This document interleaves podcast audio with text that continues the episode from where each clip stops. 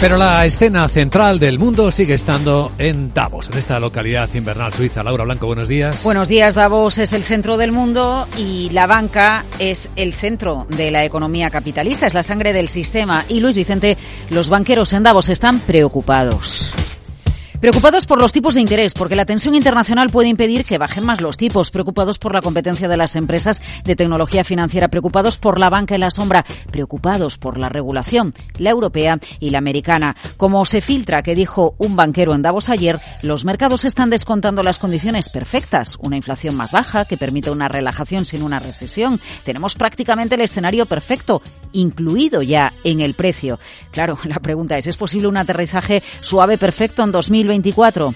Difícil, ¿verdad? Banqueros que hablan en reuniones Ojo Luis Vicente, en privado. De momento no hay foto, de momento no hay audio y en esos encuentros intercambian incertidumbres sobre lo que viene. Ellos temen, otros ejecutan. Ejecutan las tecnológicas y es entonces cuando no podemos perder de vista que mientras todos, el mundo, mira Davos, el gran buscador, Google, anuncia despidos, ejecuta. Quiere centrarse en la inteligencia artificial, eso que tanto demen los que están en las montañas suizas. Pero dice Google, para invertir en inteligencia artificial necesito recursos y para tener recursos tengo que recortar de otro sitio y por eso anuncio despidos. Una Google Alphabet que justo hace un año anunció la eliminación de 12.000 puestos de trabajo, el 6% de su plantilla. Google tiene como prioridad su apuesta por la IA, por la inteligencia artificial y sí, la inteligencia artificial también estuvo en boca del presidente del gobierno español, Pedro Sánchez. ¿Y sabes qué?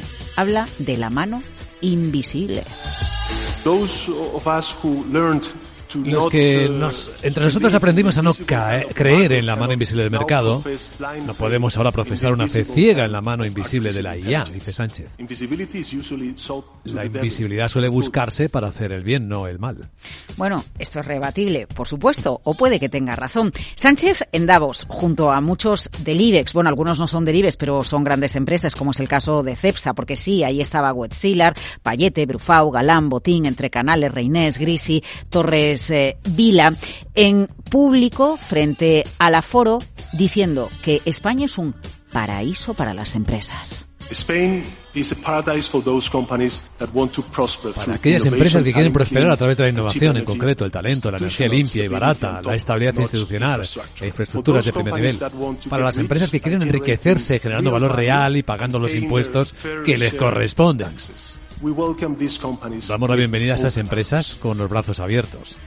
Claro, es curioso la puesta en escena en público en relación a la puesta en escena en privado, de la que, ojo, sí hay documento gráfico. Hay un vídeo que el propio Pedro Sánchez ha subido a las redes sociales y por eso conocemos la imagen de su reunión con el IBEX en una sala bueno, pues sin ventanas, en una sala de reuniones en las que se mira cara a cara con el señor Del Pino, con el presidente del Ferrovial, al que cuando dijo que se marchaba de España, que cambiaba la sede social, se le acusó de no tener compromiso con nuestro país. Y junto a Del Pino, pues el máximo responsable de Repsol, bueno, yo soy Mat, quien mira a el presidente del gobierno pensando, y esto lo intuimos, en el impuestazo. La duda es, ¿la puesta en escena de Sánchez en Davos con el IBEX es algo para las redes sociales o hay algo más? ¿De verdad hay un trasfondo de querer mejorar las relaciones con las empresas que ya están en casa al margen de las que puedan venir?